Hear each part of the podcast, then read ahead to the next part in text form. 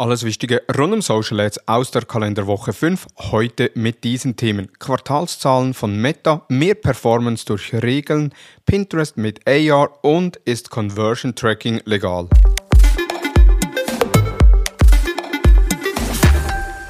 Hallo und herzlich willkommen zu Digital Marketing Upgrade, präsentiert von der Hutter Consult. Mein Name ist Thomas Besmer. Meta hat die Zahlen des vierten Quartals veröffentlicht. Vorweg, der Meta-Konzern ehemals Facebook ist trotz der unterschiedlichen Berichterstattung zum Aktienkurs gut unterwegs. Bevor ich den Aktienkurs thematisiere, zuerst zu den Quartalszahlen. Meta hat den höchsten Quartalsumsatz mit knapp 34 Milliarden US-Dollar in der Geschichte von Meta erzielt. Dabei konnte der Umsatz um rund 20 Prozent gegenüber dem Vorjahresquartal gesteigert werden.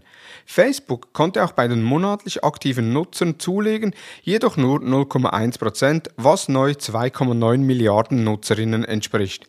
In Europa und USA konnte Facebook wachsen, in Asia Pacific hat Facebook kein Wachstum und im Rest der Welt hat Facebook 0,4% der Nutzerinnen gegenüber Quartal 3 verloren. Gegenüber dem Vorjahr ist es jedoch immer noch ein Anstieg von 2,6%. Meta erzielt im Quartal 4 rund 12 US-Dollar Umsatz pro Benutzer. Dabei ist der Umsatz pro Nutzer in allen Regionen angestiegen. Doch warum hat die Aktie letzte Woche rund 30 Prozent an Wert verloren?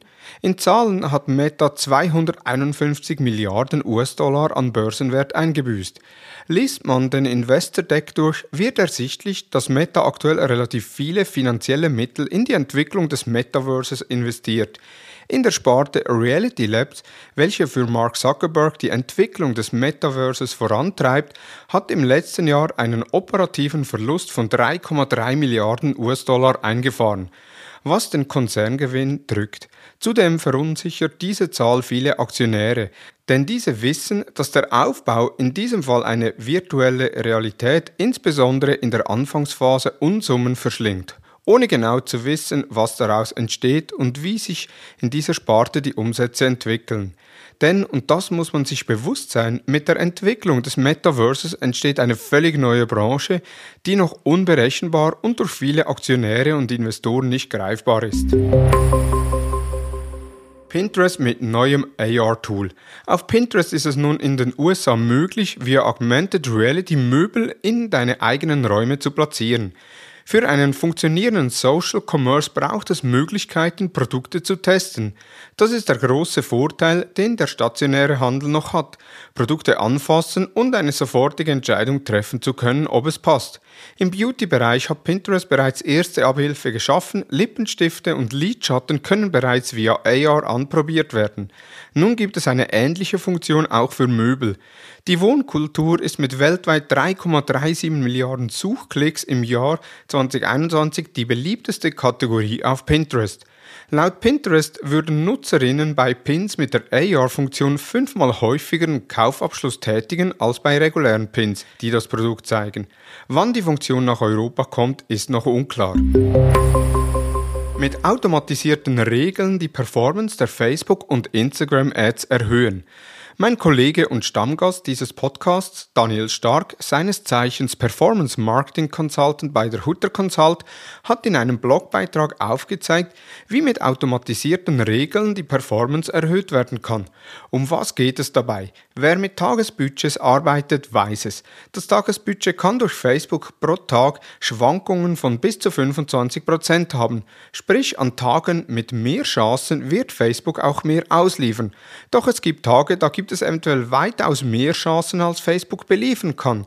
Und dafür gibt es automatische Regeln.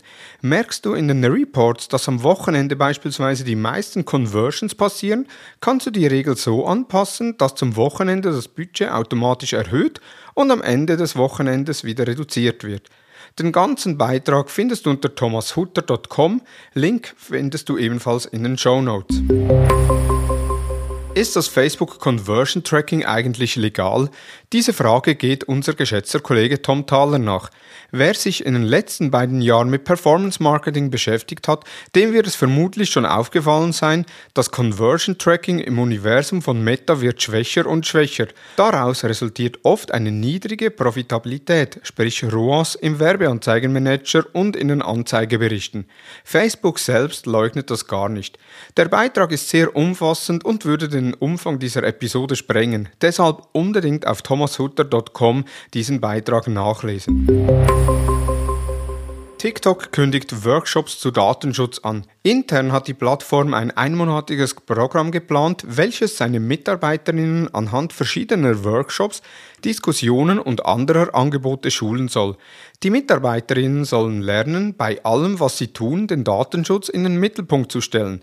Darüber hinaus regt TikTok auch seinen Usern an, sich mehr mit dem Thema Datenschutz zu beschäftigen. Eine breite Palette an Datenschutzeinstellungen seien für diese bereits verfügbar. Im Sicherheitszentrum sowie auf dem Account TikTok Tips hält die Plattform Informationen rund um den Datenschutz für ihre User bereit. So finden sich hier unter anderem Leitfäden für verschiedene Usergruppen wie neue Nutzerinnen oder Erziehungsberechtigte. Trotz TikToks nach eigener Angabe großer Wertschätzung des Datenschutzes seiner User stand die Plattform diesbezüglich auch schon in der Kritik. So wurde die Plattform in den vergangenen Jahren unter anderem wegen missbräuchlicher Verwendung von Kinderdaten angeklagt. Das waren die News der letzten Woche. In den Show Notes sind alle Quellen nochmals verlinkt. Wir hören uns am nächsten Montag mit den Social Advertising News. In der Zwischenzeit kann ich dir auch die Episode zum Thema Anforderungen an das Webtracking vom letzten Freitag empfehlen. Dabei spreche ich mit Mike Bruns, Webtracking-Experte, über die strategischen und technischen Anforderungen an das Webtracking. Nun wünsche ich dir einen erfolgreichen Wochenstart. Vielen Dank fürs Zuhören und Tschüss.